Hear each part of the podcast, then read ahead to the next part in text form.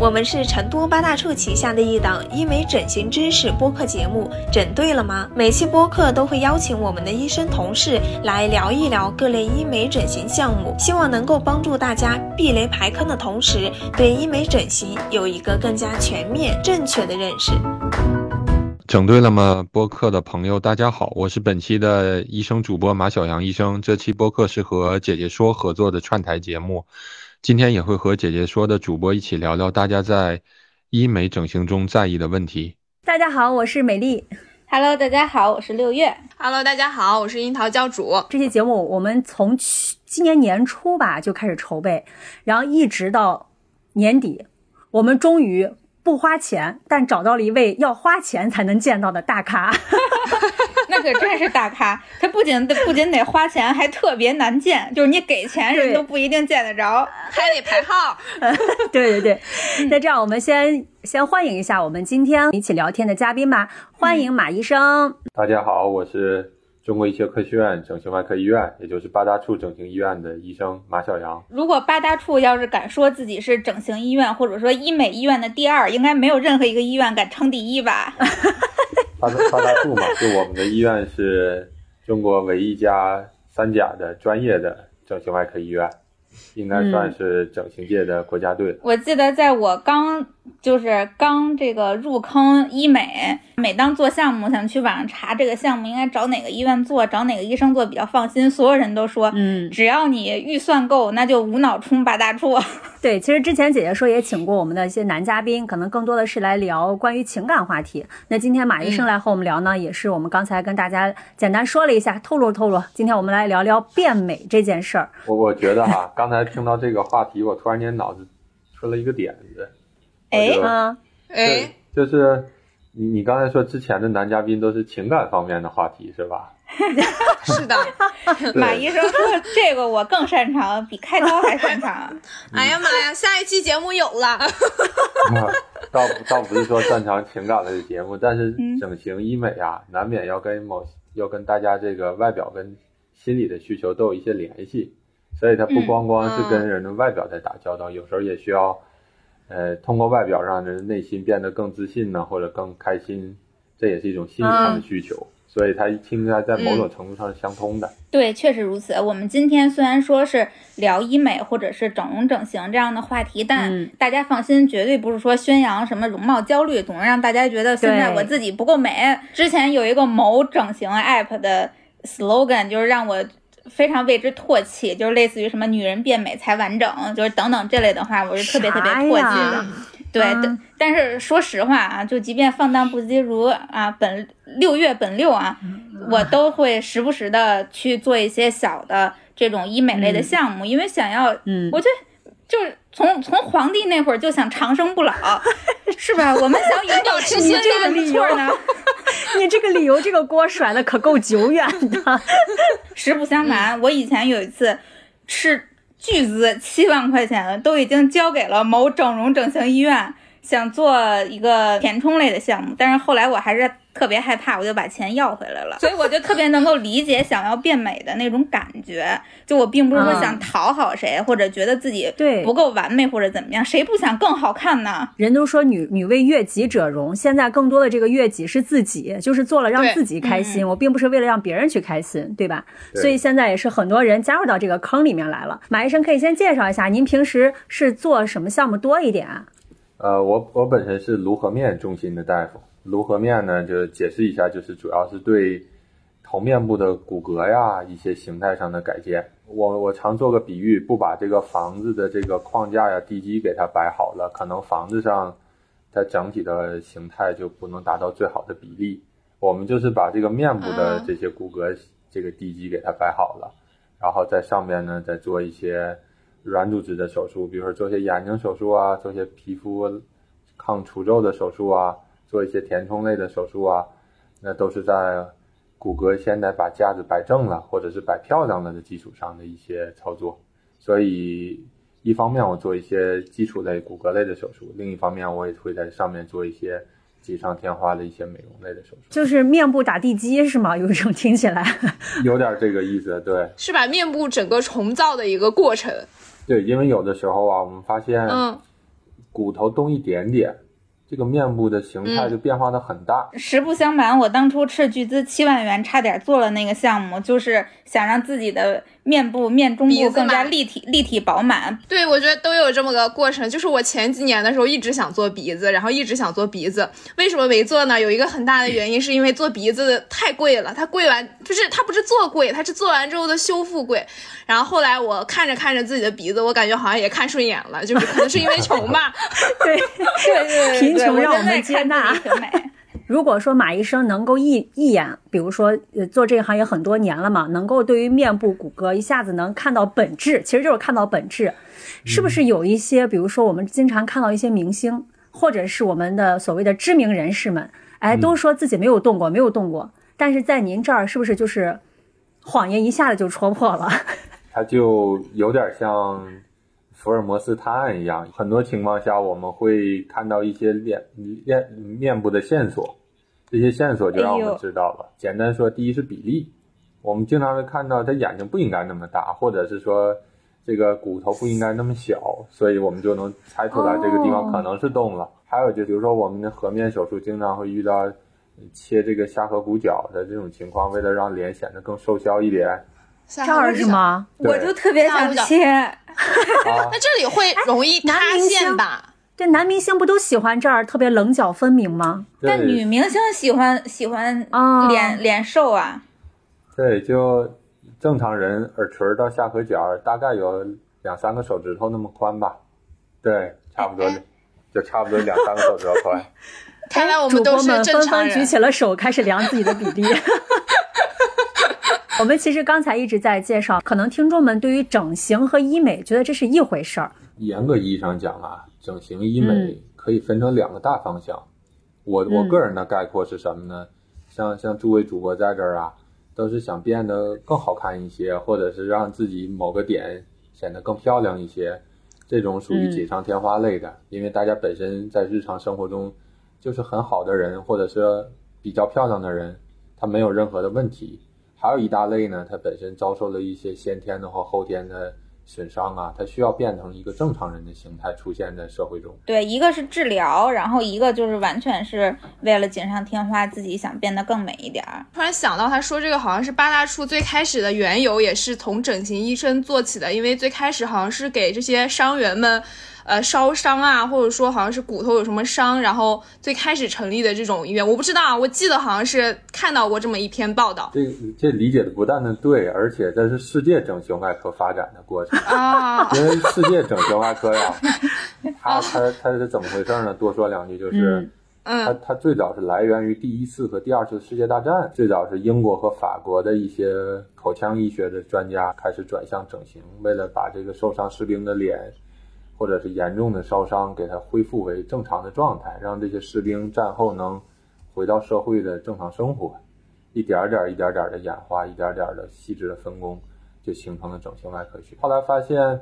呃，不同时代有不同样的审美，然后正常人通过这些手术啊、外科的有创的或者无创的，哎，也能变得更漂亮，更符合大众的审美，所以这学科就逐渐衍生起来。说来说去啊，尤其是到咱们现在和平年代，说大家确实都想变美，我也特别想变美，尤其前几年的时候，这几年我就有点破罐破摔了啊。然后 前几年的时候，真的迫切想变美，一直有一个问题围绕在我的脑海中，我到现在都没有解答，就是我如何才能知道自己应该怎么变美？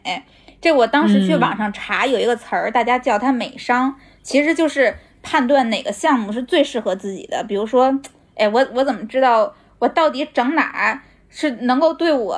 整体的形象改观是最大的？整形美容它有一个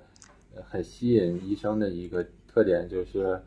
好多不同的手段能达到同一个目标，或者叫做嗯向同一个目标方向去努力了。举个简单例子吧，比如说你嗯觉得脸上某个地方，呃，有点凹陷，或者它的周围有一点凸起，那在手段上呢，我们既可以把凸起的地方给它削平一点、削薄一点，也可以把凹陷的地方填充一点，让它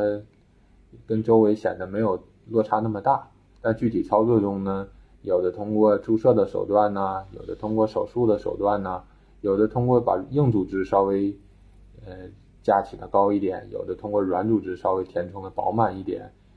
有的甚至用皮肤的方法把皮肤拉紧点，都有可能让这个形态发生变化。具体选择什么样的手段，就需要跟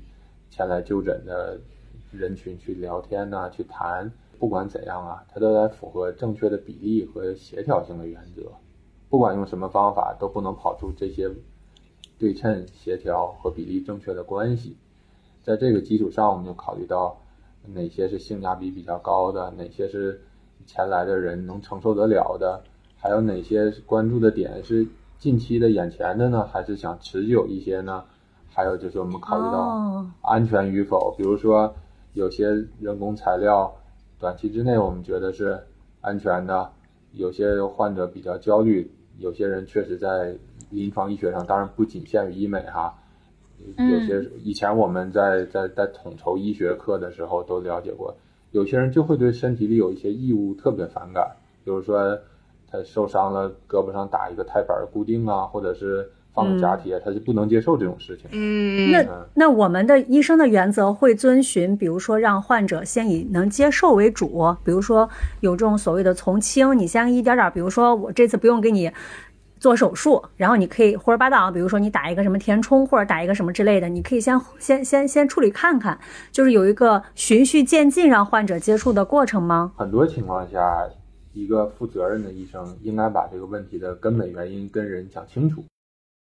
嗯就就是哦就是我会告诉你嗯，这么大动干戈对你是最对的，或者是对你最解决问题的。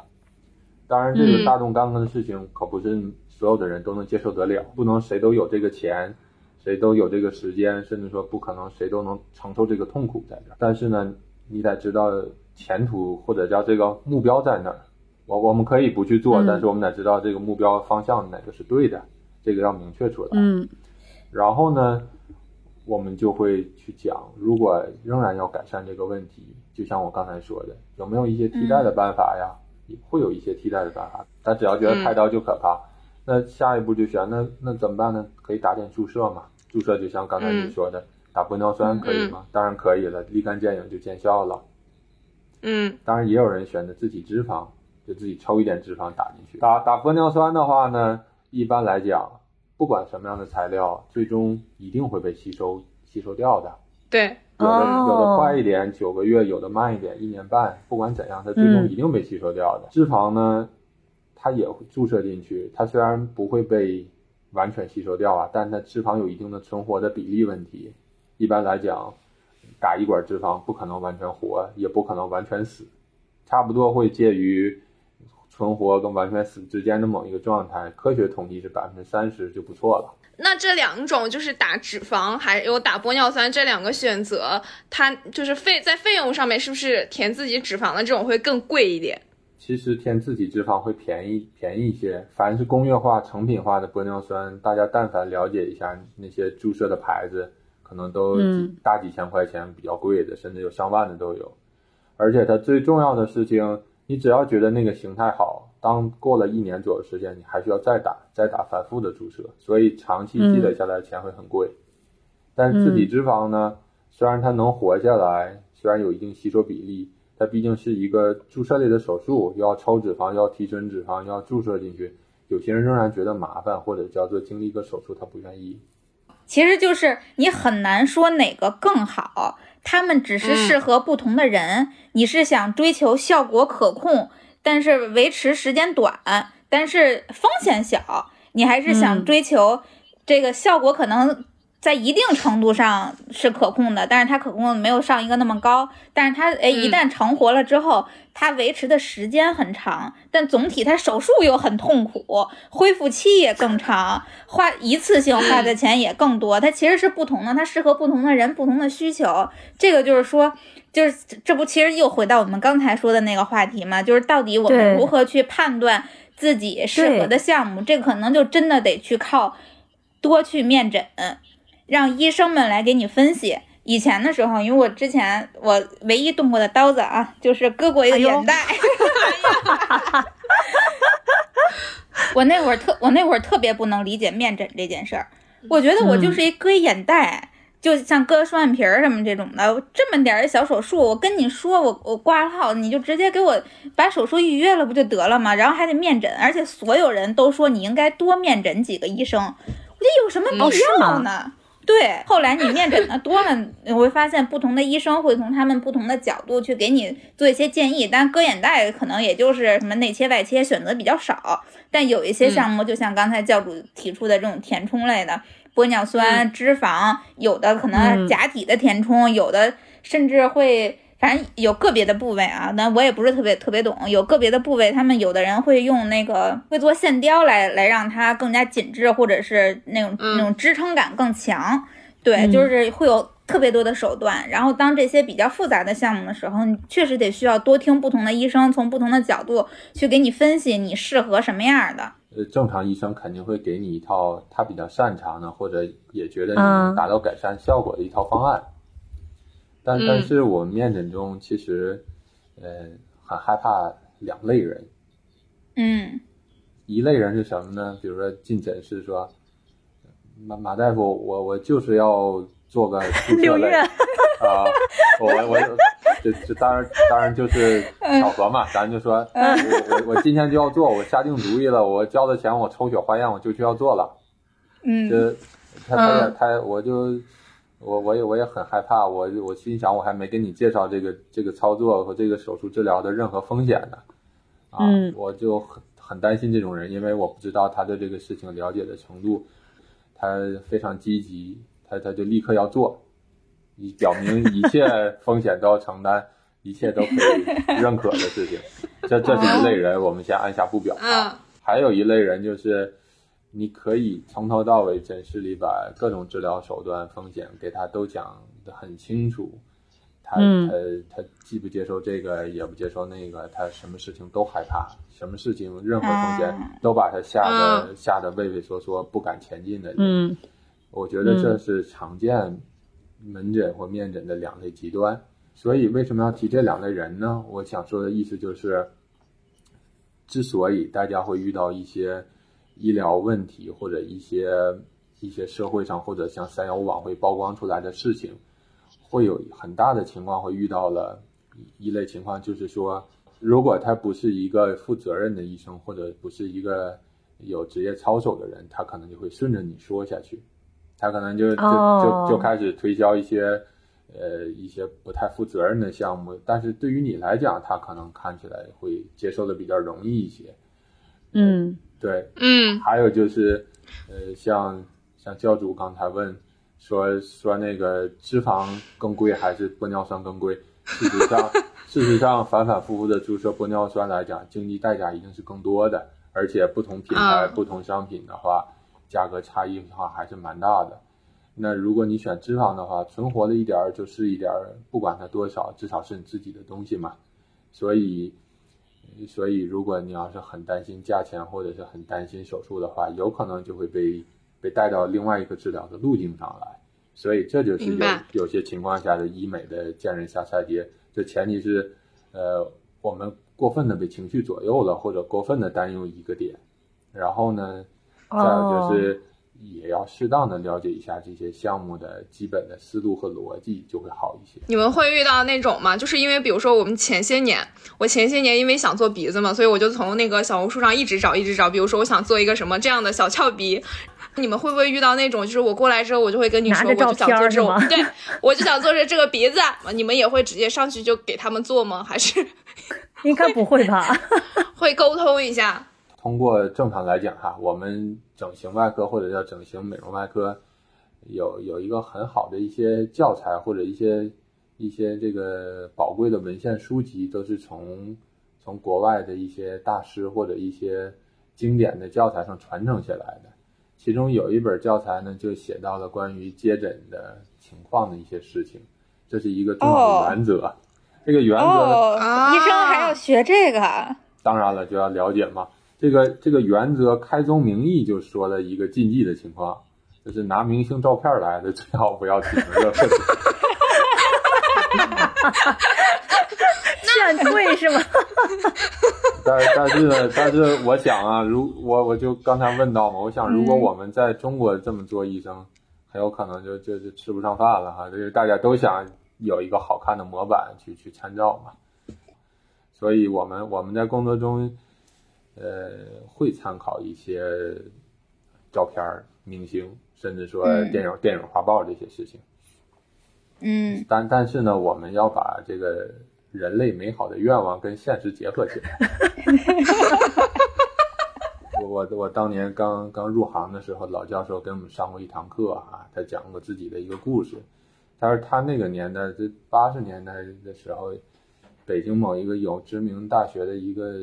学生到诊室里去找他做手术，做什么手术呢？说要做垫下巴的手术。然后呢，嗯怎么看下巴没问题呀、他说他说不，教授，我就想做一个好看的下巴。说着话呢，拿出一个海报来，你们都想象不到，他拿的是谁的海报？这是当时最火的电影佐罗的海报。那佐罗他可戴着面具，蒙着眼睛，就露出那个嘴和下巴的那个那一点儿嘛。所以那是最具有嗯西方男性特点的面部表情的美学的特点。但是呢，对于东方人来讲，做那样的白人的下巴，或者叫环地中海男性的下巴，就过分的夸张和不切实际了。他可能做出那样的下巴，在技术上我们能满足他，但是对于整个社会的审美特点来讲，尤其是他还是一个在校的学生来讲，就显得不合时宜。哪有哪个同学又又长又翘的下巴？男生很少，或者说就是那种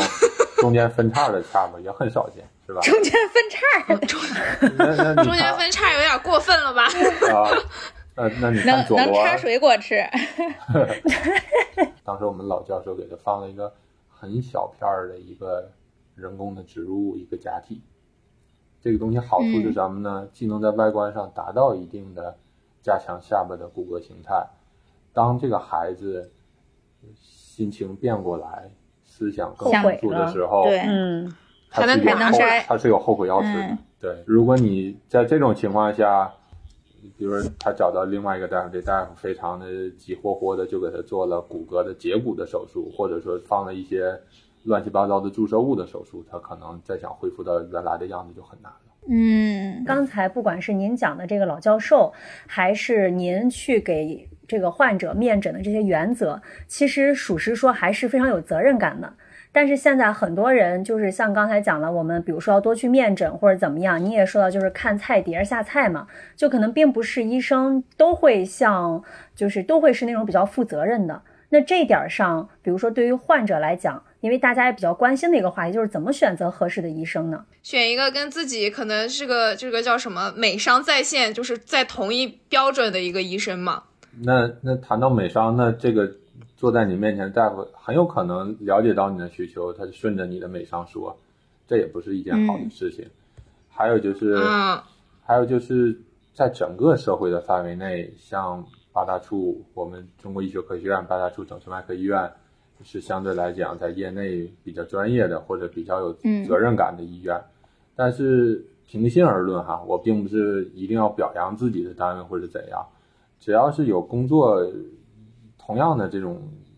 工作的人聚集的地方，终归是有水平可见高下的地方嘛，是吧？嗯有有的医生可能更负责或或水平更高，有些人可能会更急躁一点，或者是考虑的更少一点，这也是现实客观存在的。我们不能盲目的夸大自己，这也是事实。但是怎么能在众多的医生中选择一个合适的医生，或者是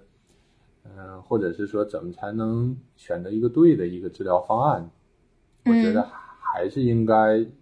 面诊是必不可少的，需要呃需要需要当面的聊，因为大家嗯就像我刚才提问的，我们的听众受众是谁呀？大家有没有一定的逻辑辨别能力啊？嗯。就是你会听出来这个医生是不是从根本上在为你考虑，而是仅仅的就一时一刻的这个事情顺着你把这个事情做完了就行。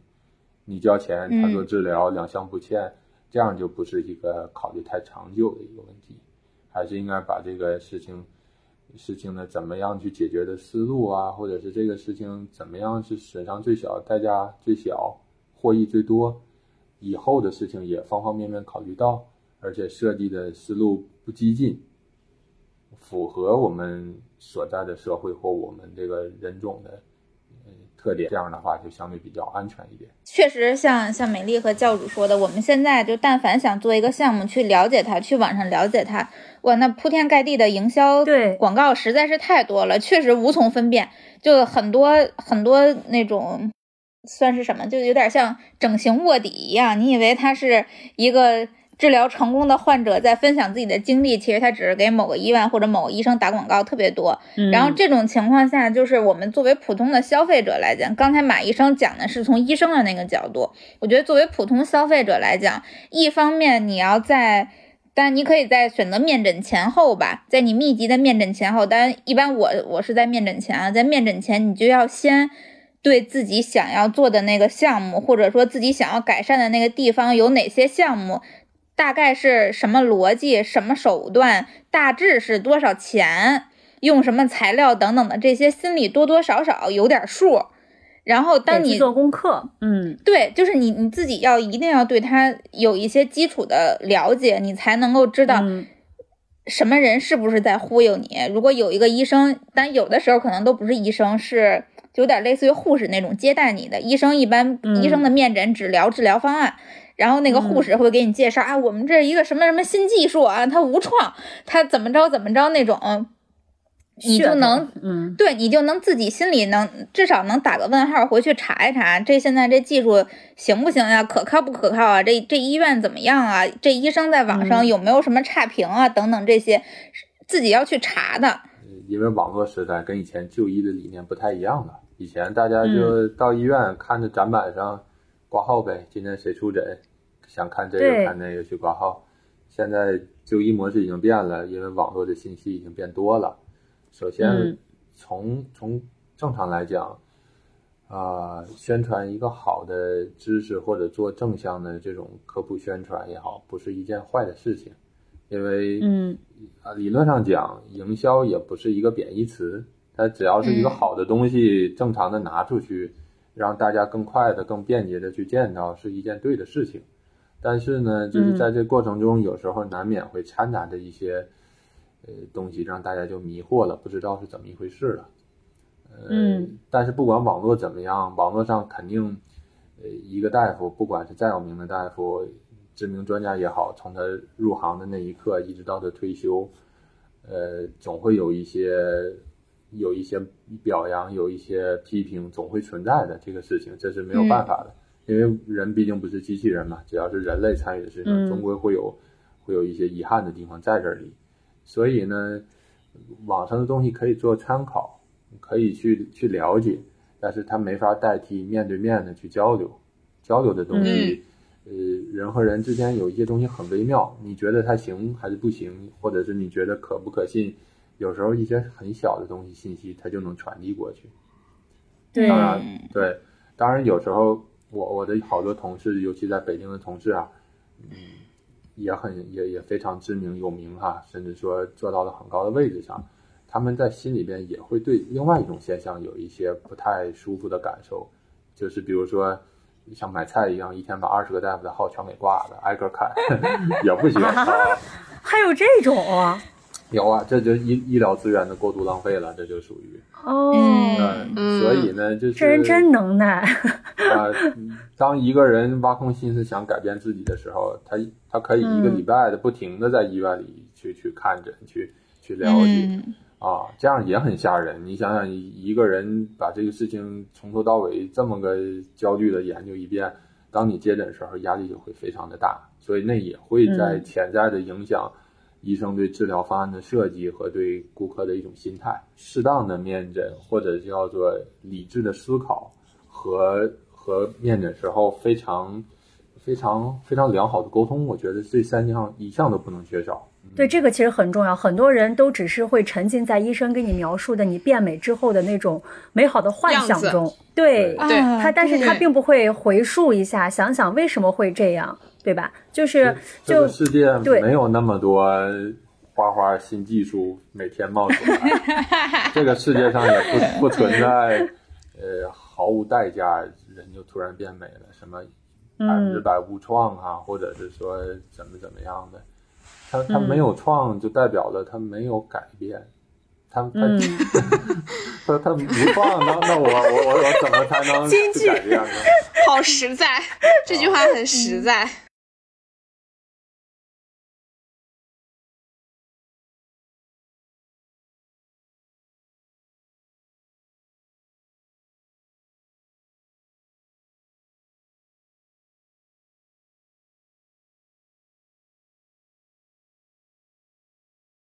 刚才我们跟这个马医生聊了关于一些行业大的一些宏观上的一些一些内容，甚至是怎么去选择的一些原则吧。然后我们的这个听众可以根据刚才马医生，包括六月作为作为这个消费者的一个角度，去给到了一些参考。那接下来我觉得就聊大家非常非常关心的了，来吧，朋友们，想抗衰的 请举手。我们都三十多了，肯定要抗。的确有一些人就像我一样，不太敢这个。大刀阔斧的去动地基，哎，对，就是一些小修小补。我觉得在这方面，在整形和医美上，您可以跟我们的听众介绍介绍，比如说现在哪一些项目是比较热门的，然后以及我们比较关心的几个大的项目。一般就是抗衰、美白、祛斑，对对对对对对啊，毛孔是吧？毛孔缩小。现在过敏也也是一个那个大问题，因为大家都整都平时这个脸部，我觉得我不知道是是当代人我们的空气不好了还。还是护肤过度了，反正过敏也是一个那个大问题。咱们要不就挑一一整块来说，咱就说抗衰吧。尤其抗衰项目现在还特别多，我知道的什么热玛吉、什么欧洲之星、热拉提，马医生能不能给我们科普科普？人要是衰老，咱得搞清楚这怎么回事啊？衰老两个方向，一个是人抵抗不了地球的重力，嗯，第二呢就是。正常年轻时候被拽没事儿，为啥呢？有弹性。后来弹性也不好了。弹性是怎么不好的呢？弹性不好是因为光老化，就是太阳的晒，紫外线对我们的皮肤弹性减弱起到了重要作用。人一般说抗衰呢，主要指的是面部。你正常，嗯，胳膊上的皮松一松啊，或者腿上皮松一松啊，不太有人关注，也有人会关注，但是少。你你你去做光电的热玛吉，很少去去运躯干或四肢，主要是去打脸。笑死！也有吧？不是有瘦腿的项目吗？有瘦腿，但是它它不能让皮肤紧起来呀。嗯，就是人的脸从里到外有皮有肉有有骨骼是吧？它有很大一部分程度啊，就是你说这个人年轻时候。为什么显得年轻？就是它的，你说胶原，我们说就是那是皮肤的一部分成分，还有就是皮下的脂肪，它也吸收被代谢掉了不少。脂肪少了，人脸显得干瘪，本身是老化的一种表现。所以要吃胖一点，是不是这个意思？对我刚刚就在想，真的不能一味的瘦，要人到中年三十五岁以后多吃，让脂肪天然长出来。如果把把这个东西比作。嗯，包子包子饺子的话，就是里边的馅儿变少了，但是皮儿又松了，皮儿和馅儿，皮儿和馅儿之间不匹配了，双重暴击。嗯，你越说我越扎心。好，你接着说。冒发了，没事儿。就是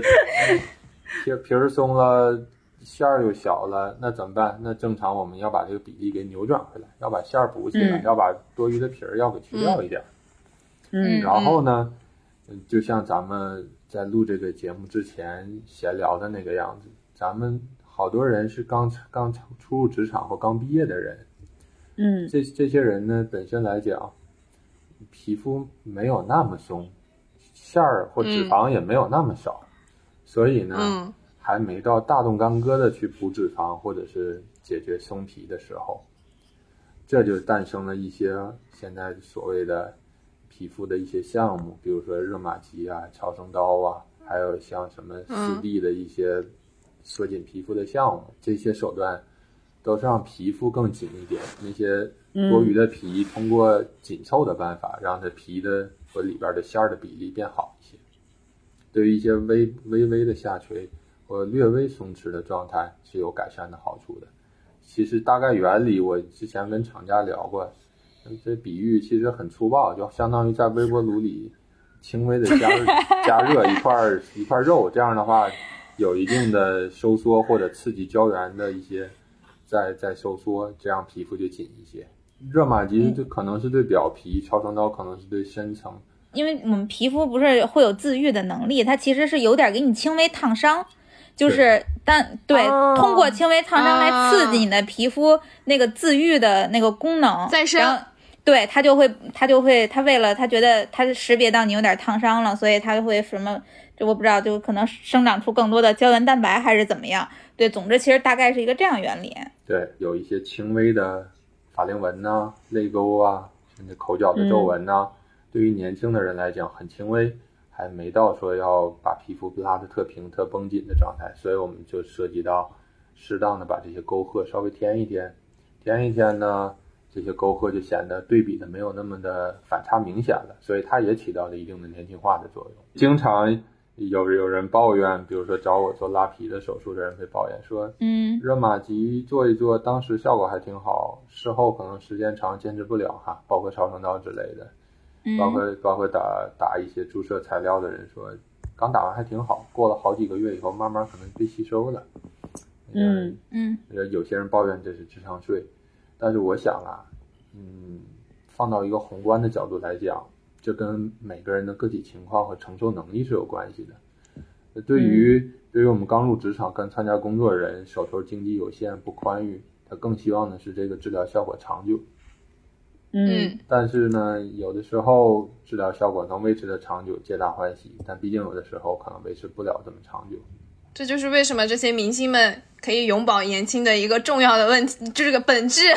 因为 一直在花钱，一直在拿钱，一直在花钱，然后一直在、嗯那个效果就一直在一直在。对呀、像最早我们这些注射类的东西，不管是让肌肉变小的药物，还是说这些填充类的制剂啊，都是最早从 美国或欧洲传过来的。当时嗯我记不住从哪个文章或者哪个资料上看的，说最早这些在比弗利山庄的美国富人们呐，就会最早接受这些注射类的治疗。嗯他嗯们他们他们并不考虑治疗的成本和代价，甚至说有的时候，仅仅是为了参加当天晚上一个晚宴或者舞会，就进行了一一个注射类的治疗，它的药物药物的持续性也可能就仅限于四十八个小时或者二十四个小时。我想好奇，抗衰能动的刀是什么呀？就是拉皮儿、钝还是什么？拉皮当然是终极手段了，能做的是最好的。嗯哦，这已经是终极了，是吗线？雕应该线雕也不是吗啥叫线雕啊？啊，注射类的物质嗯时间长了是会被吸收的，嗯如果短期之内你不想要它了，还可以通过一些溶解酶的原理把它溶掉。这样的话，嗯怎么讲，至少还能变回原样来，对吧？嗯但是有些线雕或者埋线，它是不可吸收的线的话，它就在皮下这个肉里边埋着了，所以就、就永远存在在那里边了。然后呢，由于它只是一根线把这个皮肤给拽起来了，所以势必把把这个多余的皮都堆到了耳朵前边或者是这个发际线这个地方。哦，嗯所以你最早最早问我说，有些年轻做的，有些人做的医美他不承认，你能不能发现？他万一就堆在这儿了，呃，很少有人会在这儿堆一块儿，或者在在耳朵这儿堆一块儿，这都是一些哦 一些因素。那等他咱们说五十吧，或者六十，想做拉皮的时候，再去把这个皮切开，分离这个皮的时候，你会发现里边的线雕的东西，应该会影响到我们手术的组织了。在做手术就不是太太容易了，就不像从来没埋过线的人那么好做了。就是现在我感觉大家对于线雕的一大讨论，就是前些年的时候还说做一次线雕能管五年，然后现在我看有的网上说它只能管、只只管半年了。那是为什么？可吸收线被吸收掉了，那哦根线缝在大象身上跟缝在猴子身上都是一样的。哦，那其实说说那种能维持五年的那种，就是过度宣传。可吸收的线最终的命运就是被吸收。嗯，所以是不是真的是一朝开始做医美，就一般不太会停下来了？一个好的医生，一个很重要的指标就是你要有一个预判性和判断性。你你判断这个人做的这个项目的结果一定不会更好，或者会变得更差的时候，你就应该当机立断的去拒绝这个项目。再就是有的项目确实它有一定的反反复复的才能达达到维持效果的一个一个目的才行。嗯所以说，其实从你们的角度来看，大家选择多贵或者说是多么看起来有功效的护肤品，其实都是治标不治本的，对不对？这护肤品是不是可能阻断光老化？我觉得还是有用的。啊，就是防晒霜啊啊，光老化绝对是很重要的皮肤松弛的一个原因，所以嗯光老化平时要做好防晒的这个措施。我我我有问题，我们民间有一个说法，就是面霜你就用最便宜的就行了，比如说面霜你就用大宝，但是你把这个每年买海蓝之谜的钱攒下来，去做热玛吉或者做超声刀，就是去做医美，其实效果更好，有道理吗？嗯，我觉得能用比大好大宝更好的也是会更好。大宝，其实就是基础型的了吧，对吧？呃，就是有些人他把能用的好的手段都用在自己身上，就不留遗憾了嘛。假如说我就五千块钱，我一年就五千块钱的预算花在脸上，那我是不是面霜次一点儿，然后医美好一点儿，会 会好一点儿呢？也有人说会吃的营养一点会更好一点。十五对呀、我我我曾经真的见过饮食非常的科学、营养非常充沛的人，皮肤从光泽到弹性都非常的棒。我也见过这种类似的。但年轻人确实有很多身不由己的情况。我以前在北京做手术的时候，经常会遇到一些在在大企业或者大的写字楼高级白领的，或者一些写字阁、写字间的人嘛，这很辛苦。嗯嗯，真的很辛苦。然后我给他们做手术的时候，会感觉到有些人嗯非常操劳的人，他有一些早老性的表现，比如说上睑的皮肤的松垂啊，给他们在做切除或者是在做一些手术操作的时候，会感觉到一些肌肉、皮肤都有一些特殊的表现。我还经常会问我，我说这个经常吃外卖吗？好多有一些特殊的表现，也是吃外卖比较多的时候，有些人那个脂肪的颜色都不会太好。六月啊被点名了，我一一天三顿外卖，我最近在家封控，然后天天躺着，然后在家不吃外卖，然后就天天自己做饭吃。然后就变美了。变胖了是吧？这个不长痘了，不不不，我重点是不长痘了，我就觉得这一点就很神奇。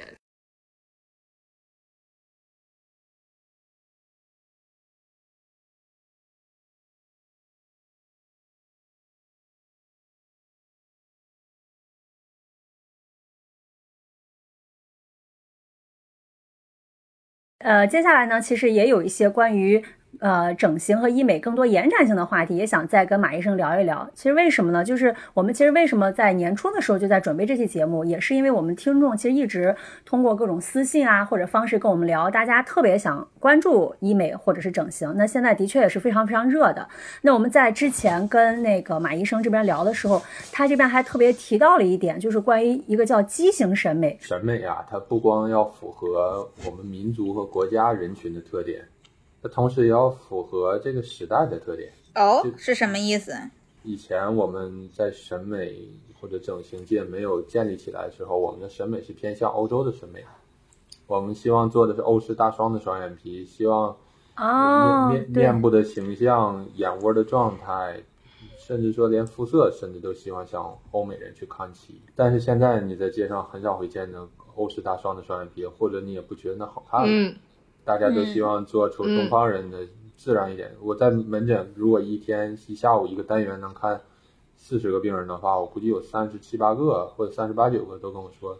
大夫我要自然一点的。现在有的时候我们在网上看到一些人，就是，就是我们会称他为整容脸，就是你一看他，他就整得很不自然。这种是是审美发生了问题吗？大部分人都跟我说做的自然一点，但是我会发现，即便是这三十八九个人跟我说自然一点，他们那个自然也都不代表一样的自然。有些人就是要非常能理解。非常明显的宽，有些人就是要隐隐约约的那种的美。前两天我去我去剪头发，我以前我就很很简单，我我在那个理发椅上一坐，我就说师傅你看怎么好你就怎么剪吧。但是最后如果这个师傅剪的不好，他跟你不熟不了解你的话，你仍然会对它剪完的效果持有疑义。所以大部分、啊大部分做整形美容的人，我感觉心态上跟做做理发其实相通的，包括嗯顾客顾客也会有要求的，比如说他就说不行，我就是要上镜漂亮。比如说头几年的话，我们切下颌角的手术，那个时代衍生了好多蛇精脸或者锥子脸，那个时候就有一个就觉得时代那个特别多，嗯，那个时代就对就觉得要切得狠，但现在你看有几个人会拉个那种长脸出现的，不太，大家都会说给我留一点儿，要不要直接连到耳垂儿，都要留一点才好看一点。所以如果这个人在二十出头做了这个手术，过了十年，风向已经变到这个状态了，骨头切了不能复生，你说他该怎么办呢？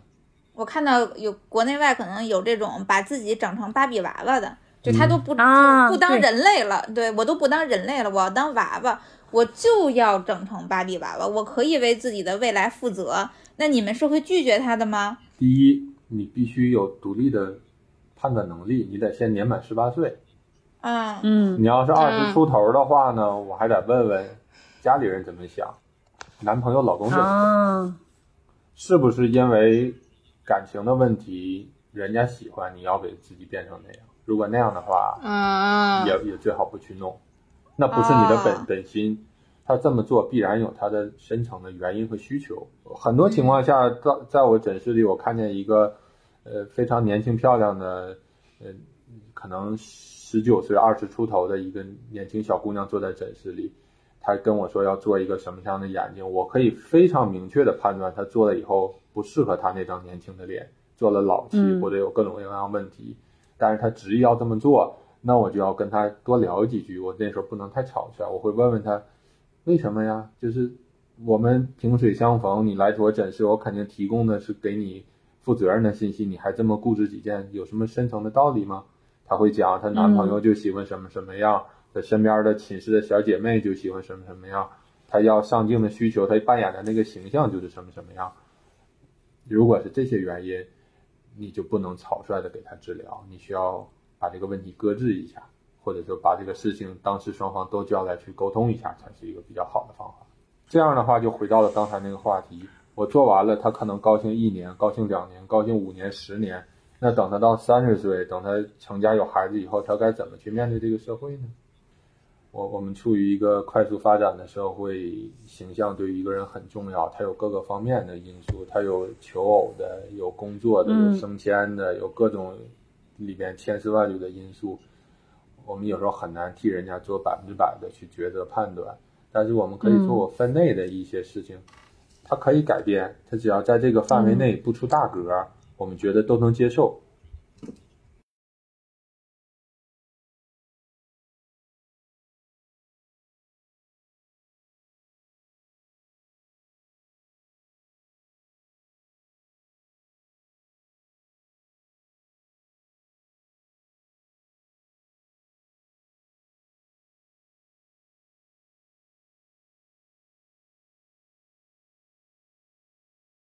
对我们现在对于国内的这个其实整形啊、医疗什么的，其实我们身边的朋友做的也多，所以相对比较了解。但你像以前的时候，就像就像您刚才讲，有一些时代审美，比如说之前我们会比较向韩国，或者是有一段时间特别向日本去靠拢。在马医生的这个履历里面，还有一还有一个介绍是美国耶鲁大学医学院整形外科联合培养博士研究员。外面的这种整形有些什么样的一些趋势，或者是你有观察到一些什么新的东西吗？做整形好的国家一定是经济发展比较活跃的国家，不管是美国、嗯中国、韩国、日本也好，西方跟东方来讲，尤其是美国人跟中国人来讲，好多项目是相反。比如说我们、我们做隆鼻术，将鼻子变大，老外很多是把驼峰鼻凿掉，就让鼻子变小一点。啊，真的吗？国外是这样做的，真的，真是憨他们不会还有眼窝？填充吗？就技术来讲，现在中国在整容整形上的技术跟韩国比已经相差不远了吗？呃，中国做整形美容手术比较靠谱的或技术比较过关的，一般都在公立医院居多，像我们八大处啊、上海的医院呐、或者是好多城市的省会医院。但是在韩国呢，它是做的好的都是在小诊所做，这个大夫就死盯着一项项目一直做，一直做，做的非常的精。对他可能抛开了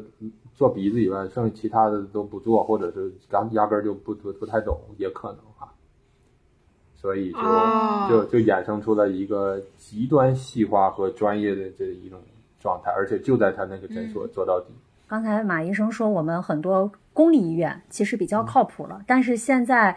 其实市面上有大量的这种私立医院在做这些医美啊或者整形的项目。那可能对于患者来讲，说实话，其实我觉得做这么一次大手术，甚至是一些小手术，就有点像赌博，就是好，那我当然更开心对；它不好，它也没有办法像剪掉的头发长出来。你像我们在准备提纲的时候，我们教主最关心的就是出了问题咋办？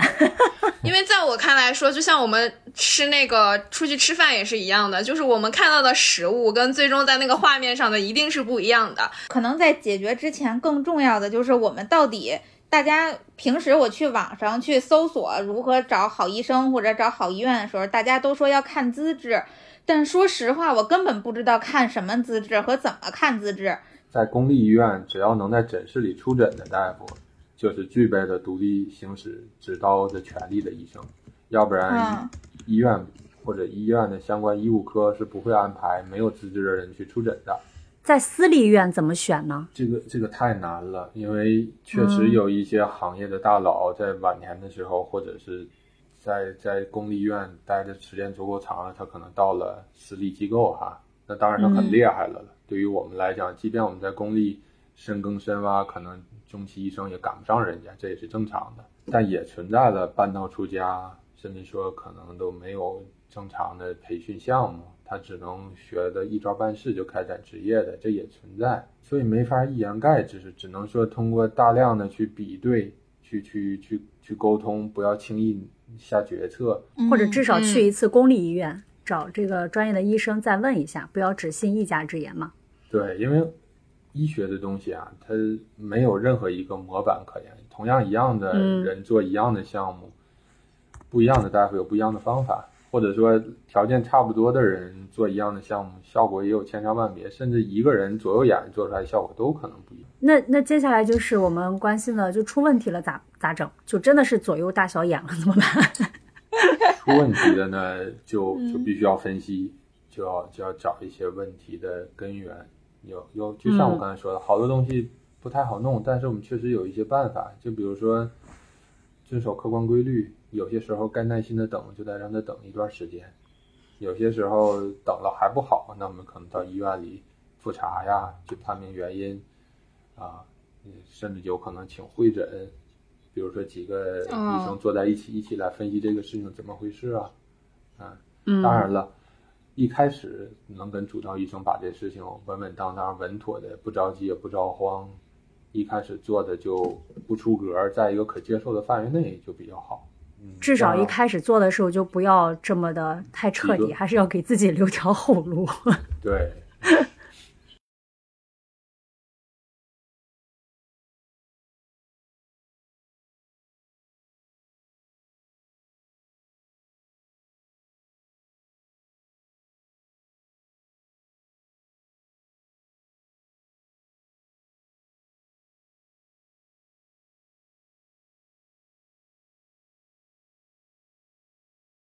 好，那我们其实关于节目本身的主要内容已经跟这个马医生聊的差不多了。那在录节目之前呢，我们也跟我们的这个姐姐说的听众，就是我们的精神股东们啊，征集了一波问题。那有一些问题，刚才马医生在录节目的时候也大概简单说了一下。有听众问哪些是智商税、抗衰项目的推荐，以及哪些项目性价比不错。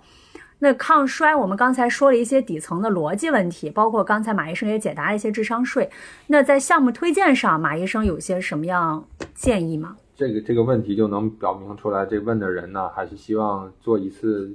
项目能解决较长的时间，花是吧？把钱花的比较值。就是如果衰老不是特别严重的话，我建议就要小动一点。如果真的要做的话呢，就做一些类似于光电类的项目，这样至少没有创伤嘛。简单来说，比如说觉得脸有点垮呀，有点松啊，可以做一做像面吸啊、面部吸脂啊，或者说像热玛吉这之类的这些手段都可以。面部吸脂，比如说把这个面颊和下颌缘稍微吸一吸，这个皮肉一分离，再再重新愈合的时候，它就贴的比较紧实，下颌轮廓线也就比较明显。哦，嗯，尤其是对于年轻人来讲，皮肤回弹的好，其实效果还蛮棒的。年老的人就容易。哦，那像这些光电类，就是咱们刚才聊到的很多光电类的抗衰的项目，热玛吉、超声炮、欧洲之星，什么乱七八糟的那些，它们区别在哪呀？应该怎么选呀？但凡提到这些项目，其实性价比都不高，都贵，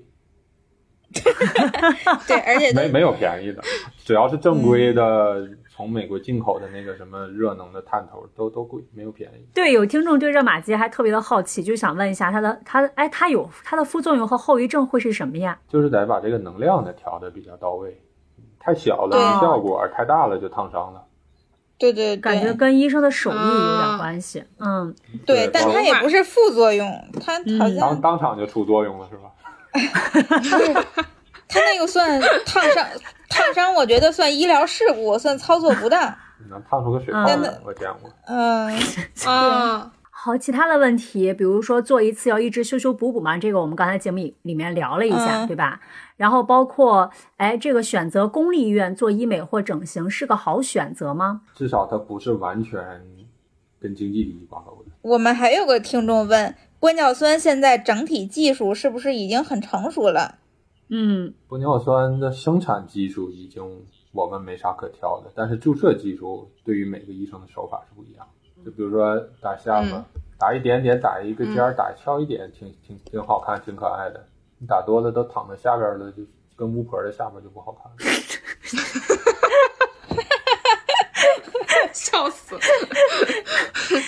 哎，最后一个就是疤痕修复。其实我也很个人很关心这个问题，因为我自己我感觉我是疤痕体质，特别容易留疤。然后六月现在不是也是因为之前在大理出车祸嘛，然后头上也有疤，包括我们这位听众也是贴了他的这个照片，他说是二十多年前意外，二十多年前啊、意外事故受的伤，然后有做一些激光类和药物类的治疗。主要还是提升平整度为主，但整个效果还是不明显。现在有轻微的凸起以及泛白，视觉上还是比较明显的。陈旧性的斑痕呢，对于激光和药物来讲就没什么作用了，它已经对它没什么干预的办法了。它唯一的办法就是手术的一个办法，就是要把这个斑痕切掉以后，用整形的细针细线、整形的手法哦再重新的吻合上。然后呢，缝合之后呢，还需要控制张力。什么是张力呢？这个伤口切一刀嘛，两侧的这个皮肉往左右两个方向，这个拽的力量很强。你你嗯需要控制它，把它粘住，让它不要往两侧扯的力量很强。这一切手段下来，才能让它变得，嗯、相对来讲斑痕没有这么宽，